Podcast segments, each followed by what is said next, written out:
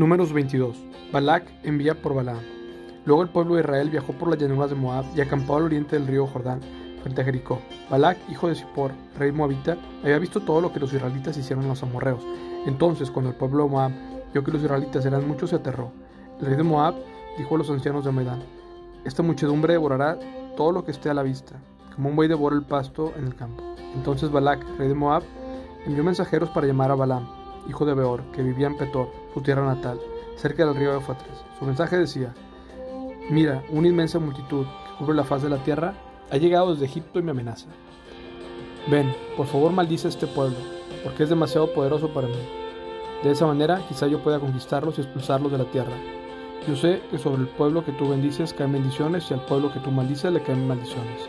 Entonces los mensajeros de Balac y los ancianos de Moab y de Madián partieron con el dinero para pagarle a Balaam, a fin de que maldijera a Israel. Llegaron donde estaba Balaam y le transmitieron el mensaje de Balac. Quédense aquí esta noche, dijo Balaam, y en la mañana les diré lo que me indica el Señor. Así que los funcionarios de Moab se quedaron con Balaam. Esa noche Dios vino a Balaam y le preguntó, ¿quiénes son esos hombres que te visitan? Balaam le dijo a Dios, Balac, hijo de Zippor, rey de Moab, envió este mensaje. Mira, una inmensa multitud que cubre la faz de la tierra ha llegado a Egipto. Ves, maldíceme a este pueblo, de esa manera quizás podría hacerles frente y expulsarlos de esta tierra. Pero Dios le dijo a Balaam, no vayas con ellos ni maldigas a este pueblo, porque es bendito. A la mañana siguiente Balaam se levantó y les dijo a los funcionarios de Balac, regresen a su casa, el Señor no me dejará ir con ustedes. Entonces los oficiales moabitas regresaron con el rey Balac y le informaron, Balaam se negó a venir con nosotros, así que Balac intentó de nuevo. Esta vez envió un mayor número de funcionarios, aún más distinguidos de los que envió la primera vez. Llegaron desde donde estaba Balaam y le transmitieron el siguiente mensaje. Esto dice Balac, hijo de Zippor, por favor, no permitas que nada te impida venir a ayudarme. Te pagaré muy bien y haré todo lo que me pidas, solamente ven y maldíceme a ese. Entonces Balaam le respondió a los mensajeros de Balac. Aunque Balac me diera su palacio repleto de plata y oro, no podría hacer absolutamente nada contra la voluntad de mi Señor, Dios. Pero quédense aquí una noche más y veré si el Señor tiene algo que decirme. Entonces esa noche Dios vino a Balaam y le dijo, ya que estos hombres vinieron por ti, levántate y ve con ellos, pero solo haz lo que yo te indique. Balaam y su burra. A la mañana siguiente Balaam se levantó, ensilló su burra y salió con los funcionarios moabitas. Pero Dios se enojó porque Balaam iba con ellos. Así que envió un ángel del Señor pararse en medio del camino para impedirle el paso. Mientras Balaam y dos de sus sirvientes iban montando, la burra de Balaam vio el ángel del Señor de pie en el camino, con una espada desvainada en la mano. La burra se apartó del camino y se desbocó hacia un campo, pero Balaam la golpeó y la obligó a regresar al camino.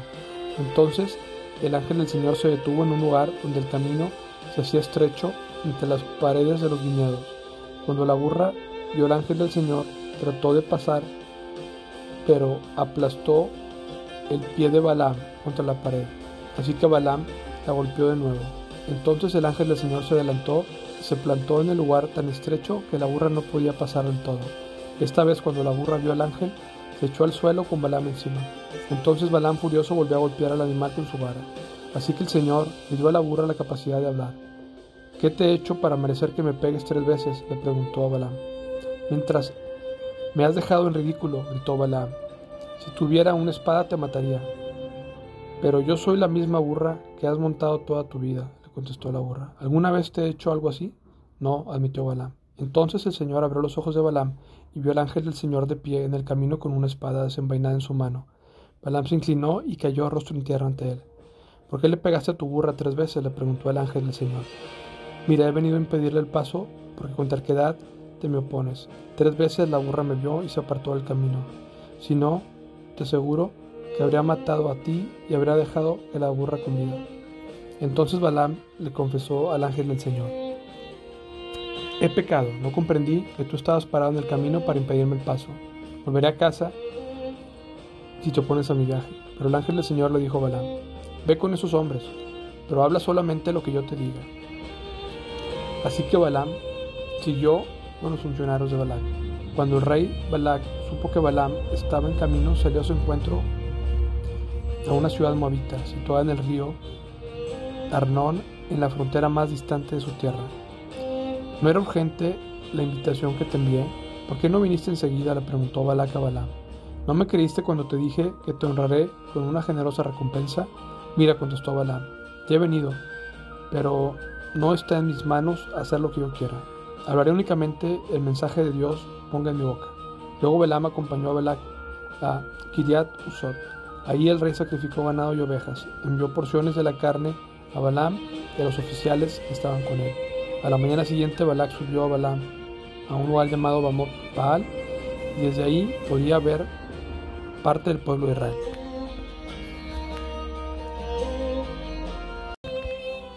Números 23. Balaam bendice a Israel. Entonces Balaam le dijo al rey Balac, Construyeme aquí siete altares y prepara siete becerros y siete carneros para que los sacrifique. Balac siguió sus instrucciones y los dos sacrificaron un becerro y un carnero en cada altar. Entonces Balaam le dijo a Balac, Quédate aquí con tus ofrendas quemadas. Yo iré a ver si el Señor me responde. Entonces te diré lo que Él me revele. Así que Balaam fue solo a la cima de la colima sin vegetación, y allí se reunió Dios con él. Balaam le dijo, Preparé siete altares y sacrifiqué un becerro y un carnero en cada altar. El Señor le dio a Balaam un mensaje para el rey Balac y después le dijo, Regresa donde está Balac y dale mi mensaje. Así que Balaam volvió y encontró al rey de pie al lado de sus ofrendas quemadas, con todos los funcionarios de Moab. Este es el mensaje que Balaam transmitió. Balac me mandó llamar desde Aram. El rey de Moab me trajo de las colinas del oriente. Ven, me dijo, maldice a Jacob. Ven y anuncia la ruina de Israel. Pero ¿cómo puedo maldecir a quienes Dios no ha maldecido? ¿Cómo puedo condenar a quienes el Señor no ha condenado? Desde las cimas del precipicio los veo los miro desde las colinas, veo un pueblo que vive aislado, apartado de las otras naciones. ¿Quién puede contar los descendientes de Jacob, tan numerosos como el polvo? ¿Quién puede contar siquiera una cuarta parte del pueblo de Israel? Permíteme morir como los justos, deja que mi vida acabe como la de ellos. Entonces el rey Balac le reclamó a Balaam, ¿qué me has hecho? Te traje para maldecir a mis enemigos, en cambio los has bendecido. Pero Balaam respondió, yo hablaré solamente el mensaje que el Señor ponga en mi boca. Segundo mensaje de Balaam. Entonces el rey Balac le dijo, ven conmigo a otro lugar, ahí verás otra parte de la nación de Israel, aunque no a todos. Maldice por lo menos esa parte. Así que Balac llevó a Balaam a la meseta de Sofim, a la cima del monte Siga, y ahí construyó siete altares y ofreció un becerro y un carnero en cada altar. Entonces Balaam le dijo al rey, Quédate aquí con tus ofrendas quemadas mientras voy allá a encontrarme con el Señor. Entonces el Señor se reunió con Balaam y le dio un mensaje. Le dijo, regresa con Balac y dale mi mensaje. Balaam volvió y encontró al rey de pie junto a sus ofrendas quemadas con todos sus funcionarios de. ¿Qué dijo el Señor? preguntó Balac ansiosamente. Este es el mensaje que Balaam transmitió. Levántate, Balac, y escucha. Óyeme, hijo de Zippor. Dios no es un nombre, por lo tanto no miente. Él no es humano, por lo tanto no cambia de parecer. ¿Acaso alguna vez habló sin actuar? ¿Acaso alguna vez prometió sin cumplir? Escucha, yo recibí la orden de bendecir. Dios ha bendecido y yo no puedo revertirlo. Ninguna desgracia está en su plan para Jacob. Ningún problema espera a Israel, pues el Señor su Dios está con ellos. Él ha sido proclamado su rey. Dios los sacó de Egipto. Para ellos, Él es tan fuerte como un buey salvaje. Ninguna maldición puede contra Jacob Ninguna magia ejerce poder contra Israel. Pues ahora se dirá de Jacob, qué maravillas ha hecho Dios por Israel. Este pueblo se levanta como una leona, como un majestuoso león que despierta.